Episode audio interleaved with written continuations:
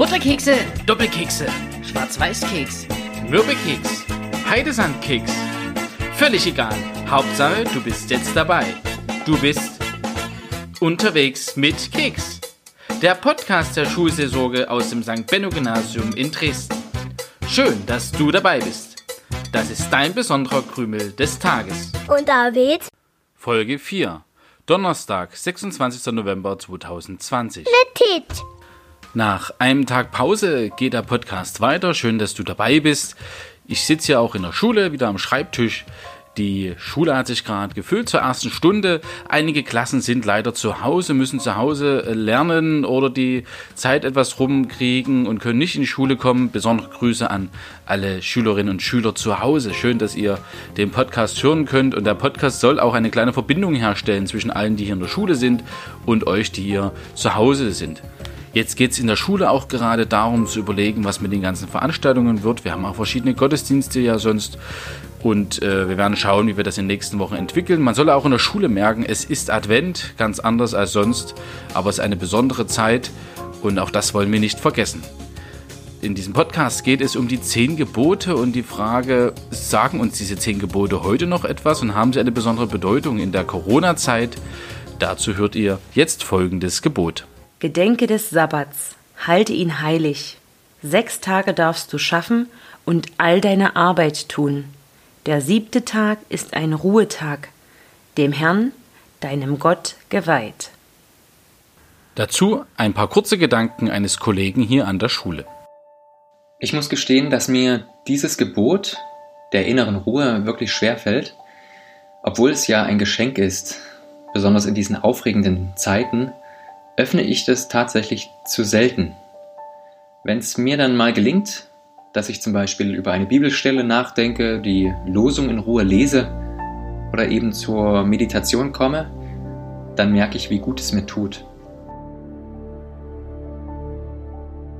Ich weiß, dass der Sonntag bei vielen gar nicht wirklich ein Ruhetag ist. Manche müssen arbeiten, auch Schüler sitzen oft am Schreibtisch und bereiten noch die Woche vor oder sind am Lernen und trotzdem kann dieser Tag einen besonderen Akzent bieten.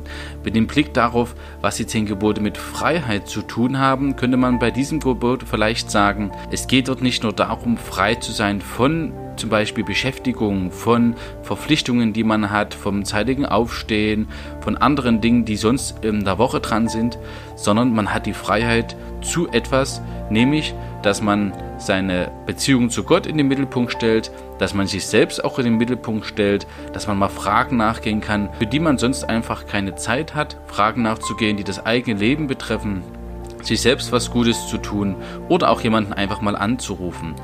Das Gottesgebot dort an Gott auch zu denken, Gott zu ehren, indem man mal einfach Zeit für Gott hat, Zeit für Stille hat, aber auch indem man an andere Menschen denkt, auch Nächstenliebe und Gottesliebe geht da zusammen.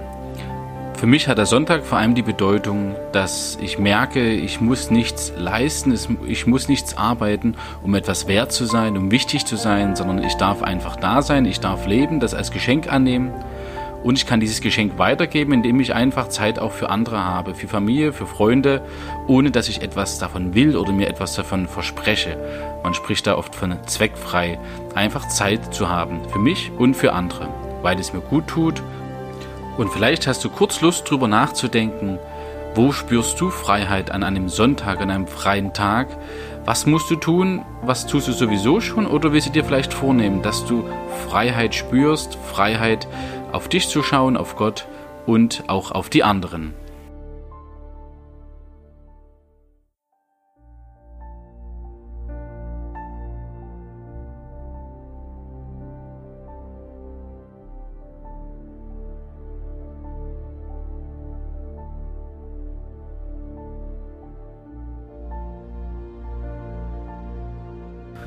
Ich habe in dieser Woche ja mit unserem Freiwilligen hier an der Schule gesprochen, mit Lukas, und ich habe ihn gefragt, was wird man wohl feststellen, wie wird man zurückschauen auf das Jahr 2020 am Ende des Jahres? Dass man mit Hilfe von Zusammenhalt und Kompromissen doch schon sehr viel erreichen kann, wenn man denn wirklich möchte. Ich finde, das Jahr 2020 ist in der Hinsicht besonders, dass man nie weiß, was noch passieren wird. Alles ist irgendwie eine Überraschung, alles geht drunter und drüber und in so einer Zeit ist es schon was Schönes, auch zu wissen, dass man es geschafft hat und dass man, ich meine, was soll jetzt noch kommen? Was soll jetzt noch kommen, was uns jetzt noch umhaut? Wenn man 2020 geschafft hat. Es war neu, viel neu, viele neue Erfahrungen. Ich denke, man hat sich auch selber von einer anderen Seite mal kennengelernt. Deswegen würde ich sagen, wappnet einen das Jahr 2020 nur und zeigt einem doch, dass man mit viel mehr umgehen kann, mit vielen Problemen, die vorher unvorstellbar waren.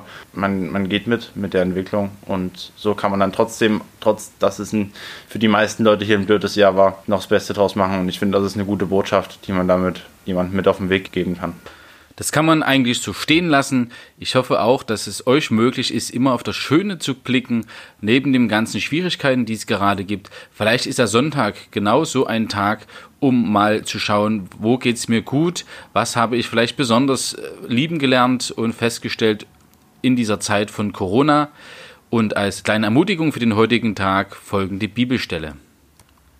Der Geduldige hält aus bis zur rechten Zeit, doch zuletzt wird ihn Freude beschenken. Aus dem Buch Jesus Sirach. Und das war's für den heutigen Podcast. Ich wünsche euch einen wunderbaren Tag. Die nächsten Tage soll es etwas kälter werden. Ich hoffe, ihr habt eine warme Jacke und ihr kommt auch heute gut durch den Tag. Viel Spaß dabei, allen zu Hause viele Grüße. Krümelt euch gut durch den Tag. Macht's gut.